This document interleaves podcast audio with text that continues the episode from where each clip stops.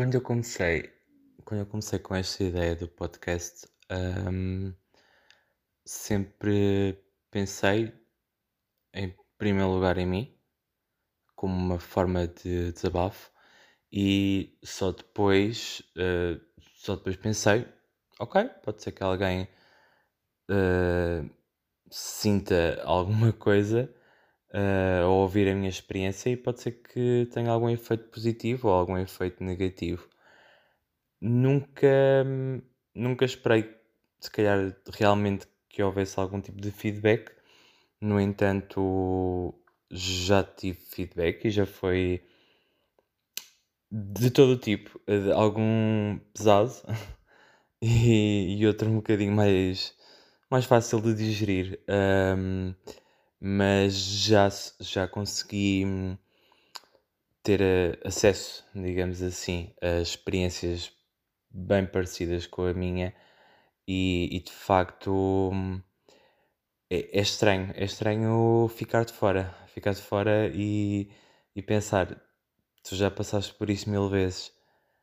E mesmo assim ficas sempre um pouco na dúvida sobre o que é que tu vais dizer ou o que é que tu vais fazer e é complicado, não, não é fácil. Julguei que, fosse mais fácil, que fosse um pouco mais ah, intuitivo, porque isto é uma coisa que eu digo, eu não estou aqui na qualidade de médico porque eu não sou médico. Ou seja, se tanto estou aqui como se fosse uma linha de apoio. E, e, e é difícil, é difícil dar apoio, de facto. Por isso, quando muitas vezes hum, falamos sobre como quem está fora não consegue entender, mesmo eu estando dentro não consigo, não consigo. Não é questão, claro que, ok, consigo entender-te, que eu tenho uma maior sensibilidade, mas de facto conheço o processo e como conheço o processo, sei que há muita coisa que não vale a pena dizer e fica, eh, fica ali um jogo estranho de palavras em que tentamos dar algum conforto e, e mesmo assim é muito difícil. E após esta introdução, eu hoje decidi. hum, eu era para falar sobre outro assunto qualquer, no entanto, eu tenho uma página dedicada à comunidade LGBT e eu estava, estava para lá.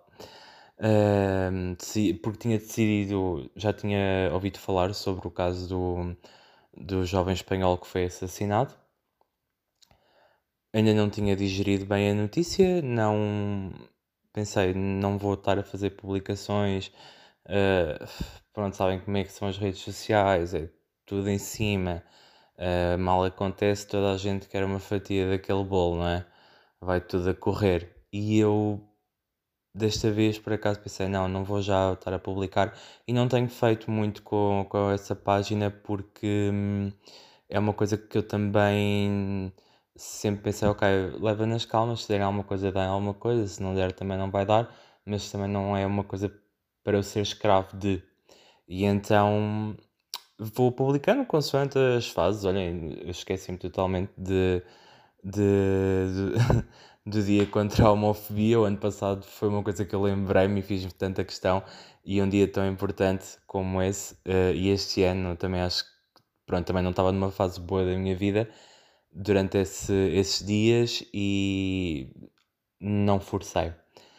Mas eh, isto tudo porque eu estava lá na página e estava estava a partilhar o podcast, estava, estava a fazer divulgação e, e questionaram-me, questionaram-me sobre, eh, sobre o que de facto, hum, quais eram os temas eh, e se de facto eu iria falar sobre hum, se, se seria enquadrado com a comunidade LGBT. É Assim, eu sendo, sendo eu parte dela, eu nunca pensei, digamos, em especificar, eh, ou seja, ou dedicar este espaço, ehm, só para a comunidade, porque eu acho que isto é um assunto abrangente e, como tal, toda a gente sofre de perturbações e de- tem problemas, eh, a nível mental, e seja um transtorno, seja um trauma, é algo que pode afetar qualquer tipo de pessoa. Mas juntando aqui estas duas situações, uh, o caso Samuel e, e o facto de, pronto, de eu pertencer à comunidade, de facto não posso negar que hum, há aqui uma preocupação crescente relativamente hum, ao futuro, àquilo que vai acontecer, uh, ao estado em que o mundo está. E hum, eu penso e olho, muitas vezes eu digo isto. Um, eu tive a sorte de ter vindo para a faculdade quando vim um, e de ter me assumido quando assumi.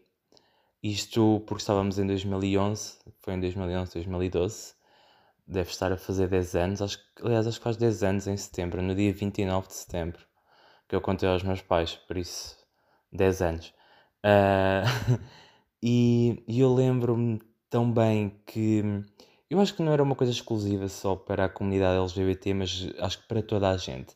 Foi um período muito democrático, um período em que, apesar da crise, havia ali uma sensação de grande esperança para o futuro. Uh, os líderes mundiais que nós tínhamos, o Barack Obama, uh, o primeiro presidente negro dos Estados Unidos da América, havia ali também algo, apesar da União Europeia estar tremida, acho que havia, havia ali uma energia muito positiva e sentia-se essa energia, acho que toda a gente sentia, não foi, não foi uma coisa só da comunidade LGBT, porque era aquela coisa de ok, tu podes ser como tu, quis, como tu queres ser, uh, és livre para o fazer. Um, existem, lá já estavam a ser aprovadas leis, estavam cada vez mais uh, as pessoas tinham direitos e um, olhando para o final da década parece um cenário totalmente diferente. Acabamos esta década com a pandemia, passamos por um Trump, passamos por mil e uma coisas que, enfim, eh, depois a extrema-direita que cresce uh, a cada dia que passa e torna-se torna assustador, de facto. E, e há uns dias, há uns dias, aliás, não, já há uns meses, um, eu já não, já não via um colega meu uh, dessa época de faculdade, ou seja, já não via há quase 10 anos, ou seja, basicamente desde que entrei.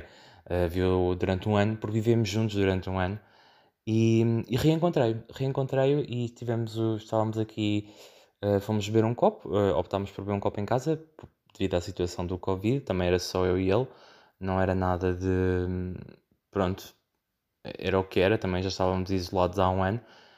E, eu lembro-me que estava a passar qualquer coisa na televisão sobre os direitos uh, LGBT, e desculpa eu não dizer a sigla toda, mas neste momento também já é tarde e eu não.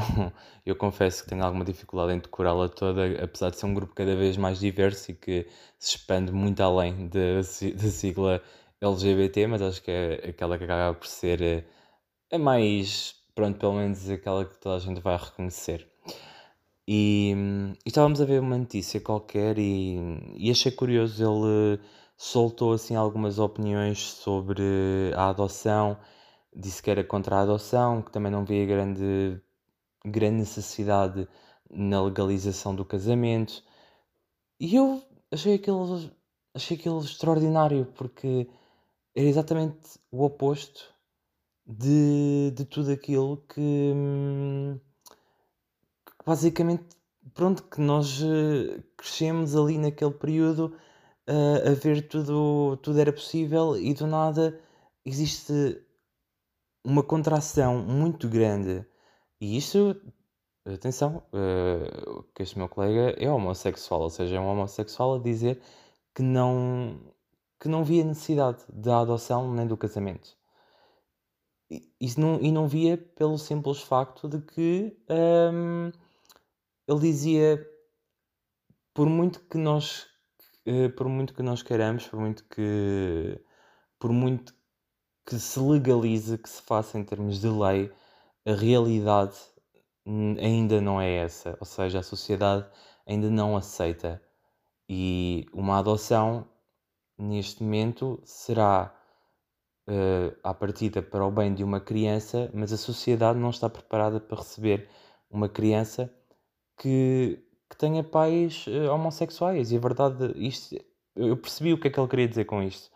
E a verdade é que eu sinto que um, é esse o ponto em que nós chegamos, que é temos muitos direitos que não tínhamos, avançamos muito, mas continuamos exatamente no mesmo sítio, em que a sociedade não está, uh, não quer aceitar, e como tal nós caímos todos, acho eu, aqui num dilema comum que é hum, o, o que é que vai ser o nosso futuro? E eu pergunto muito sobre isto, o que é que vai ser. Eu falei sobre isto como na minha última sessão de terapia, falei por alto sobre isto. Eu, assim, eu hoje vejo o meu futuro de uma forma muito hum, desamparada. Ou seja, não tenho nenhum tipo de amparo relativamente ao meu futuro. Não vejo, uh, pelo menos em termos sociais, de facto não vejo aqui grande possibilidade de crescimento. Muito pelo contrário, vejo um, cada vez mais uma possibilidade muito grande de ter que dar muitos passos atrás que, que eu pensei que não voltaria a dar.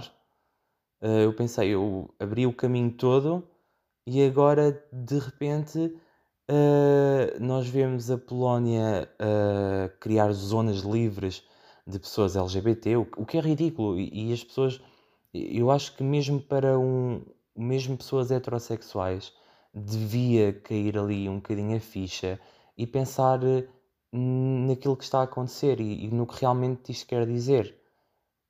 Porque se formos a pensar, vamos imaginar que a minha cidade, a minha terra natal, uh, toma uma atitude semelhante. E quer dizer, eu, deixo de poder ir lá é isso. da minha família tem que me visitar na fronteira, basicamente, ou eu tenho que ir visitá-los na fronteira. É, é ridículo, é uma coisa, é arcaico, é arcaico e é, é simplesmente absurdo. E, e não só na, na Polónia, a Hungria continua também uh, fortemente a tentar diminuir os direitos do, das pessoas LGBT e, e pior ainda. Uh, a situação da UEFA, que eu achei simplesmente ridículo, porque foi, foi uma situação muito triste.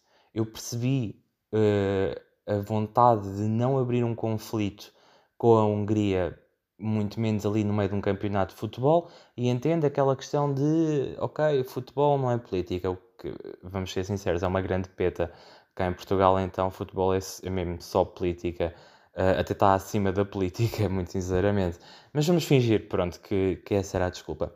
Eu senti muito, muita pena nesse momento porque hum, era um gesto tão simbólico para todos os atletas que não se conseguem assumir. E, e, a grande verdade é que há uma grande dificuldade na área do desporto em as pessoas saírem do velho armário, em chegarem cá fora e dizer eu sou um atleta. Imaginem, imaginem, e houve muitos rumores ao longo dos anos do Ronaldo ser homossexual, porque tinha lá um amigo e tal, e isto, as pessoas, pronto fazia um grande, grande filme em torno disto.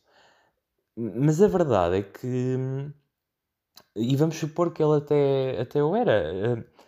Eh, não há ninguém de peso que seja, ou pelo menos que, que o admita. Só o admitem quando acaba a carreira. E, e a mensagem que isso passa um, é muito semelhante a uma lei de dois, que, que terminou em 2011 nos Estados Unidos, relativamente ao, às idas para o exército, em que as pessoas LGBT não, não podiam dizer que eram LGBT. Ou seja, tipo, tu não perguntavas eles não contavam. A própria lei era don't ask, don't, ask, don't tell. Uh, eu esqueço-me sempre quando estou a gravar de desligar a porra do. Bem, a cena do cheira bem. Next, como estava a dizer, havia a lei do Don't Ask, Don't Tell, que foi repelida, em, acho que foi em 2011, e começou a ser um ambiente muito mais aberto a nível da, das Forças Armadas. E, e, é engraçado, porque no desporto, passado 10 anos, continuamos na, basicamente aqui no mesmo patamar. Uh, se eu, em Portugal me perguntarem uh, um atleta uh, que seja homossexual, eu só me recordo de um, que é o Célio Dias. Se não estou em erro, Célio Dias, peço desculpa se não for Célio Dias, mas é Célio, a certeza absoluta que faz artes marciais, se não estou em erro. O único, eu não me lembro literalmente de mais ninguém, zero. Não há ninguém na seleção que eu me lembro de futebol. No campeonato de futebol, não sei ninguém. Ninguém sabe. E não, e não é, e é aquela coisa, ah, mas porquê é que tem que saber? Porque a representação importa. Eu, eu vou contar aqui uma história que me tocou-me bastante recentemente. Eh, eh, não nem foi uma história, foi uma situação provocada por mim mesmo e que eu próprio pensei. Eu estava com a minha mãe, tínhamos ido a uma loja dos indianos e como sabem os indianos agora as coisas andam um bocado tremidas com a história do Covid e das deltas e das variantes, enfim, as coisas andam um bocado tremidas e eu lembro-me que hum, a proprietária da loja tinha que ir a casa, a casa ficava no mesmo edifício, então o filho ficou lá a guardar a loja. O filho tinha 10 anos. Isto foi uma coisa que, eh, primeiro, criou-me alguma grande empatia, porque eu lembro-me de ser miúdo e de fazer o mesmo uh, também numa mercearia de família. E então acabei por. Estava eu e a minha mãe, acabámos também por ficar ali um bocado a ver se a mãe dele voltava ou não e perguntámos o que é que ele achava de Portugal e ele gostava muito de Portugal e que não se via a voltar para a Índia. Ele diz: Ah, gostava de ir de férias à Índia. Viver não gostava, eu prefiro viver em Portugal. Tenho aqui os meus amigos, tenho aqui as minhas coisas, a minha família. Agora, com 10 anos, um rapazinho que falava um português excelente e ouvi-lo dizer aquilo, caiu-me ali a ficha e comecei a, pensar no futuro daquele rapaz. E não digo num futuro muito longínquo, digo daqui a 6 anos. Quando ele tiver 16 anos, ele vai perceber que, apesar de Portugal ser a casa dele, ele não vai ter representação alguma ou seja, as pessoas vão olhar para ele como sendo o indiano, vai continuar a ser o indiano, apesar de ser português.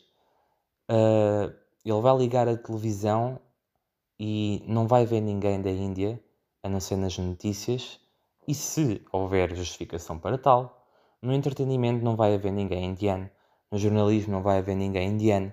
Por sorte dele, o António Costa até tem uma costela indiana, por isso já não é assim, já não é um caso tão, tão grave. Mas coloquem-se no lugar, no, no lugar de uma criança e pensem nisto. Tipo, eu saber que sou, eu ir ganhando consciência que sou diferente e que o mundo onde eu estou não tem nada para mim. Não olha para mim, não quer saber de mim. E isto aplica-se a tudo, seja a, a, questões de nacionalidade e até a questões de sexualidade. Uma criança que se aperceba, se calhar com uma idade mais jovem, numa idade mais jovem que se aperceba que, por exemplo, se calhar é homossexual, não há representação de casais homossexuais, não há nada. E isto recapitulando, eu por exemplo, aqui, recapitulando, aliás não, mas voltando aqui atrás, eu lembro perfeitamente que uma das maiores dificuldades que eu tive comigo mesmo era eu aceitar um, o, o, choque cultural, uh, cultural e social, em que eu pensava isto é estranho. É estranho, será que é verdade? Será que, será que eu estou a sentir algo aqui de diferente? Ou será que toda a gente sente isto e é só uma fase? Um, porque de facto não há, não há representação nenhuma em lado nenhum. E, ou seja, nós acabávamos por ter ali um bocadinho. Eu ainda fui de uma fase em que, obviamente, já era uma fase muito mais avançada do que há 30 anos atrás, não é? Em 2011 o mundo era muito, era muito diferente uh, do que há 30 anos atrás, mas ainda conseguíamos sentir um bocadinho aquela energia de ser pioneiros em, alguma coisa, em que realmente, e, e eu lembro-me de, das pessoas comentarem, assim, há dois anos atrás uh, não havia tanta abertura e agora uh, havia ali um fervilhar a nível social em que as pessoas sentiam-se à vontade para se exporem, para estarem e realmente para mostrarem que se calhar não são assim tão diferentes quanto as pessoas pensam. E eu achei de facto que tive muita sorte em experienciar isso. Hoje em dia eu olho para situações como a do Samuel, olho para situações como a da Hungria, a da Polónia, uh, em algumas regiões africanas, onde também, enfim, uh, se não matam é quase. E, e lembro-me de uma coisa que os meus pais me disseram. Os meus pais, eu, apesar de tudo, uh, não foram um entrave na minha vida, não, não considero que tenham sido um entrave na minha vida, nesse sentido, mas houve uma coisa que o meu pai me disse, uh, já não lembro se o meu pai ou se foi a minha mãe, mas até acho que foi o meu pai que me disse isto. E o meu pai disse: um, Escolheste um caminho muito difícil. E, e, e, é verdade. E eu agora olho e, e penso nisso, e se calhar na altura, com a força dos meus 18 anos, eu achava: ah, é difícil, mas eu consigo eu consigo e vou e vai ser e vai acontecer, porque nós somos uns jovens e somos uns. Pronto, sabem como é que as coisas são? É aquela pica toda de fazer, de romper ali as barreiras. E, e agora, 10 anos depois, eu olho e penso assim: vai ser muito difícil. Vai ser muito difícil e vai ser muito confuso. Eu acho que neste momento nós estamos numa situação em que hum, é, preciso ter mais consciência, é preciso apoiar mais. E eu sei que, que as pessoas pensam, ah, mas que direitos é que é preciso dar? Porque a verdade é que eh, quem fala, quem diz isto, não tem sequer noção dos direitos que nós temos. E nós temos aqui, por sorte, temos associações como a Amplos, como a ILGA, uh, várias que fazem um trabalho excelente e que têm apoiado a comunidade LGBT, mas é preciso apoiar também não só a comunidade LGBT, é preciso apoiar, uh, obviamente, as, as, comunidades africanas, por exemplo, cá em Portugal, que tanto contribuem para este país. Eles são basicamente uh, o, digamos, o sangue nas veias deste, deste país, pelo menos na capital, dá para notar bastante. E, e lá está. E depois eu vejo pessoas dizer: Ah, porque é que quando dizem mesmo assim, porque é que é qual é que é o drama de ter um preto no telejornal e é preciso fazer notícia. É preciso fazer notícia, porque eu sei que vai haver uma criança que vai ver aquilo vai pensar assim, eu vou estudar, vou estudar jornalismo e vou ser como aquela pessoa. Da mesma forma, quando eu era miúdo, cara, olhava para o Rodrigues Guedes de Carvalho e pensava assim, epá, quando eu fosse grande eu adorava ser como ele, porque era uma pessoa que eu achava e admirava muito quando era miúdo, e ainda hoje admiro, é um grande jornalista.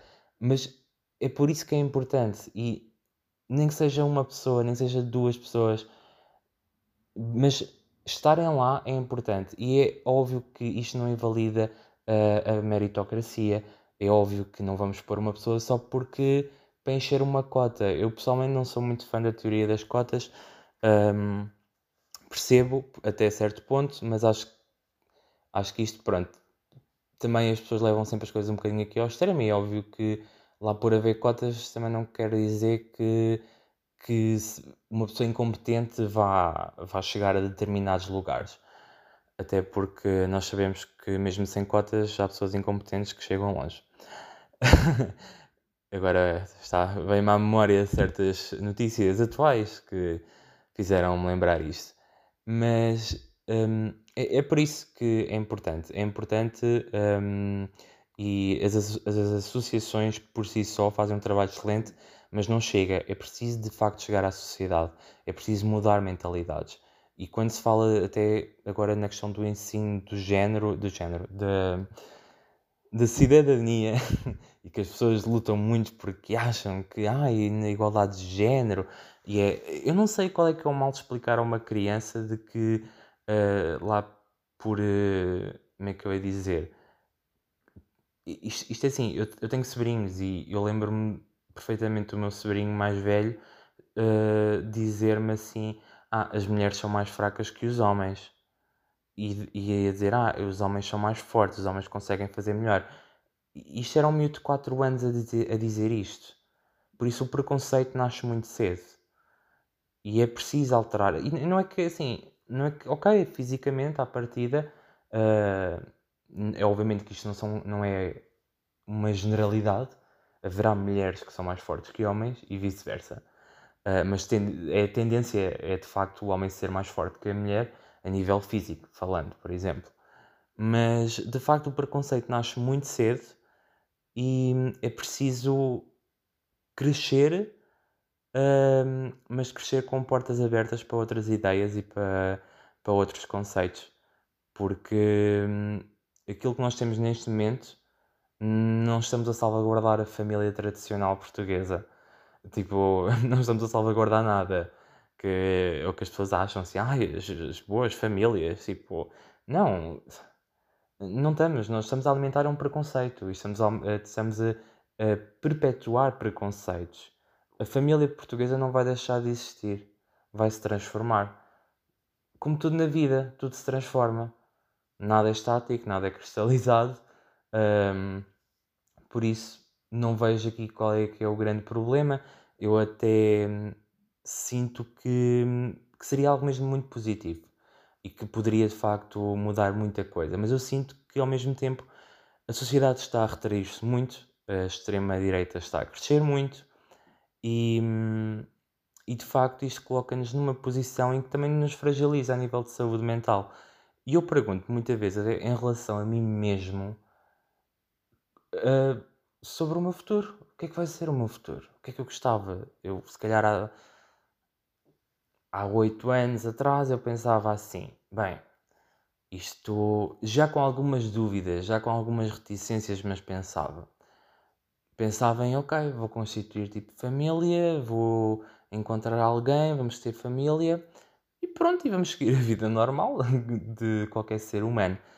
E hoje em dia eu vejo que esse colega que veio me visitar e a visão que eu na altura achei assim, bem, isto é um bocado pesado, uh, que pá, se calhar eu não me estou a ver a ter família, eu não me estou. E, e, depois há uma grande dificuldade que é uh, nós somos reféns da nossa condição. E acho que é das coisas mais tristes e ingratas, infelizmente, é que nós podemos contar ao mundo todo. Mas quando o território é a nossa família, e eu vejo isto, por exemplo, eu dou-me dou muito bem com os meus sobrinhos. Tenho imensos sobrinhos. E gostava que eles crescessem com uma mente um bocadinho mais aberta. Especialmente porque também para terem um pouco de abertura uh, comigo mesmo. Uh, e eu com eles. Mas em vez disso, um, eu sinto que sou muito uh, pressionado um, a conter-me. E eu vou-me conter. E eu chega a um ponto que, por muito que eu esteja a viver com a minha família, por muito que eu esteja a conviver com a minha família e, e a gostar e achar que, ok, uh, eu fico super feliz quando sei que os meus sobrinhos, tipo, adoram brincar comigo, adoram eu ensino coisas e isso tudo. Mas a realidade é que eles nunca vão me conhecer por aquilo que eu sou. Eles vão me conhecer e, e até podem dizer assim: Ah, e qual era a diferença? E assim, é a mesma coisa que crescerem e porque é que nós ensinamos logo ao miúdo, olha, este é o teu pai, este é a tua mãe. E tu insistes nisto para que a primeira palavra que eles digam seja mãe, pai, mãe, pai. E, ou seja, nós já estamos a levar eh, para, esse, para, essa construção com uma força enorme. Porque de facto é a mãe e o pai. E não digo, não estou a dizer, ah, tipo, agora vamos deixar de. que os miúdos não podem dizer mãe e pai. Claro que podem dizer mãe e pai. Mas eu, enquanto tio, gostava também de que eles tivessem uh, alguma noção uh, de que podem falar comigo sobre também sobre a minha vida, não é? Quer dizer, eles sabem, eles começam a perceber que o avô e a avó têm uma relação, começam a perceber que o pai e a mãe têm uma relação, começam a ganhar essa consciência de que há ali uma ligação que resulta numa família e depois tem um tio que não tem ninguém e que nunca tem ninguém e eles se calhar não questionam isso porque vão-se criando mentiras. É a mentira do amigo, é a mentira de, do colega e o colega vai lá todos os dias a casa, o colega está sempre lá, mas para uma criança, ok, é um colega, pronto, eles acham, eles acham isto super normal assim, e quando tiver, eles devem pensar, quando eu tiver amigos, vou trazer aqui os meus amigos aqui para casa, vivemos todos juntos, isto vai ser muito bonito. E, e de facto é, é, é triste porque afasta-me bastante. Afasta-me. Eu penso nisto às vezes quando estou com eles e começo a pensar, assim, eles vão conhecer uma faceta de mim. Uh, eu dou tudo aquilo que acho que devo dar, tudo aquilo que, que posso dar, mas tenho depois aí toda uma barreira e vai haver toda uma, uma dimensão da minha vida que continua a ser muito obscura para toda a gente. E, e é triste. Eu não queria começar a semana com, com um episódio tão pesado, confesso que não queria. Não era de todo o meu, o meu intuito. Eu tinha outra ideia para. Eu já ia falar sobre um pouco sobre aqui a comunidade LGBT, mas entretanto pronto, com a situação do Samuel, surgiu. Surgiu-me, pronto, aqui um bocadinho vontade de falar sobre isto, e, mas de facto não era, não era o tema com o qual eu queria começar, uh, até porque queria colocar este episódio no ar na segunda-feira, e possivelmente será na segunda-feira, que virá, irá para o ar, por isso vamos começar a semana já assim com, aqui com um tema assim bastante uh, puxadinho e uh, a dar que pensar. E hum, eu nem sei, neste momento já devo ir com 30 minutos, por isso eu vou aproveitar os últimos 10 só para falar sobre uma outra questão muito rápida que está relacionada com isto e, e que também incomoda-me e, e tem-me vindo a incomodar cada vez mais até ao ponto em que hum, o senhor George Floyd, que certamente conhecem, se não conhecem, vão ao Google e procurem pelo George Floyd. Um, depois dele falecer, um, realmente houve ali um grande abanão de uma coisa que estava visível para toda a gente, mas houve um abanão que causou, digamos, uma reação finalmente um, em relação ao racismo. Ainda falta haver o abanão em relação também à homof homofobia e em relação também agora ao ódio com os asiáticos.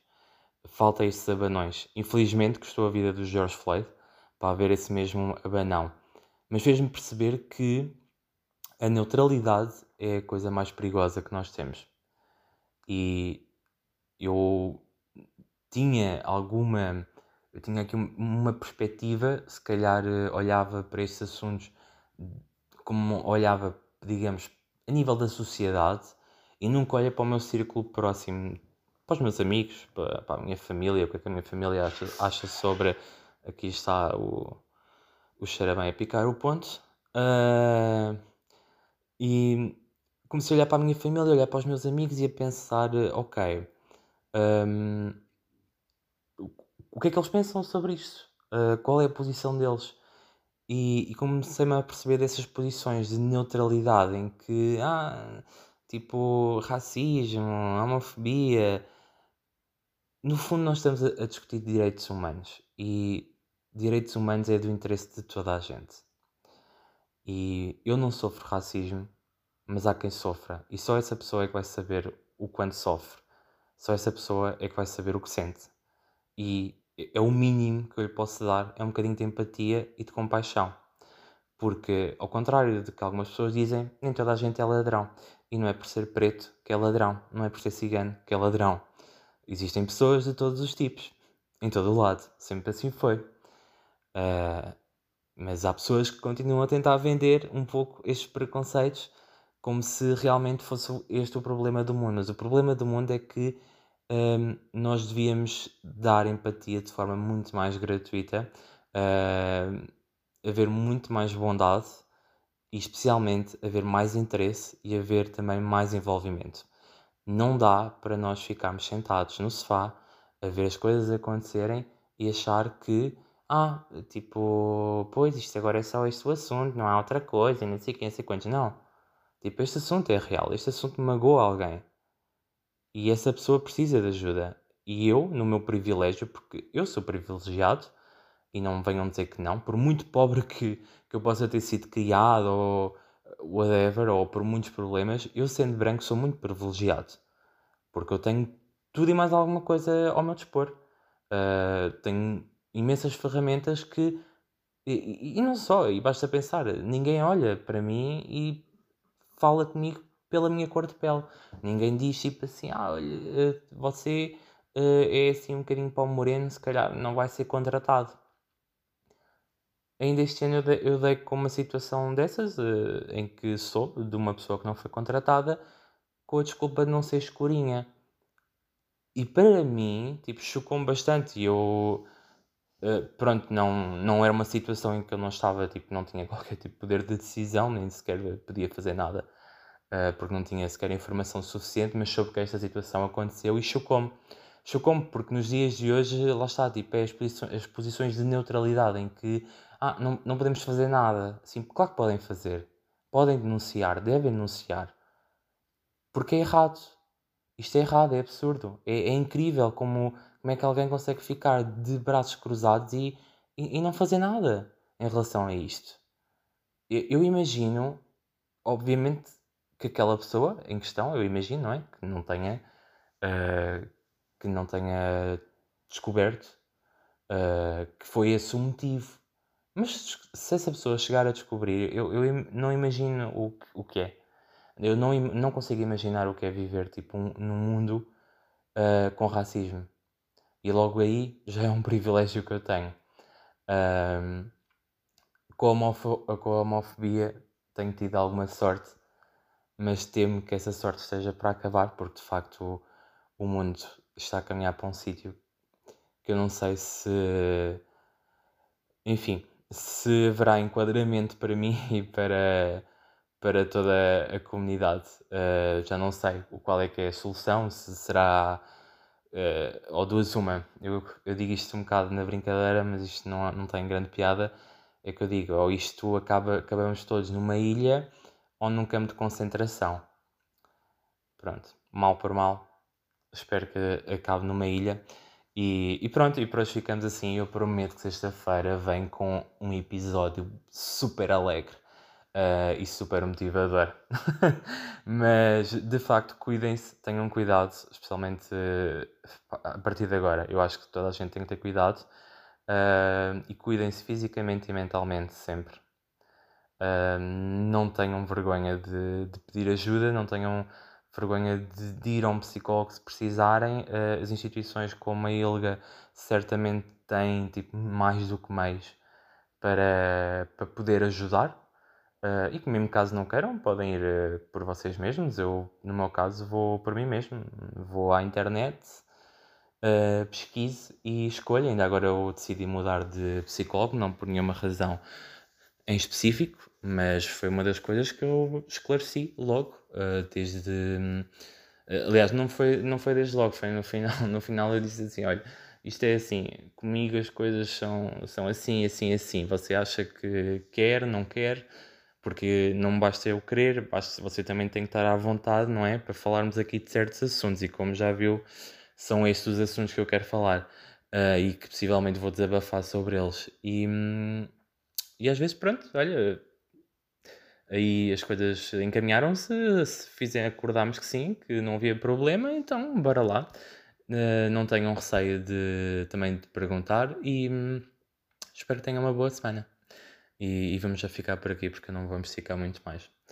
No meio desta conversa bastante depressiva, espero que de facto sexta-feira vou ter que me esmerar para conseguir trazer aqui um assunto que, enfim, não sei, talvez contrate alguém do circo, uh, ou então talvez traga alguém convidado, que agora o meu próximo objetivo é trazer alguém convidado, por isso quem estiver interessado entre em contato comigo, porque hum, adorava haver aqui uma pequena sessão de ansiosos anónimos.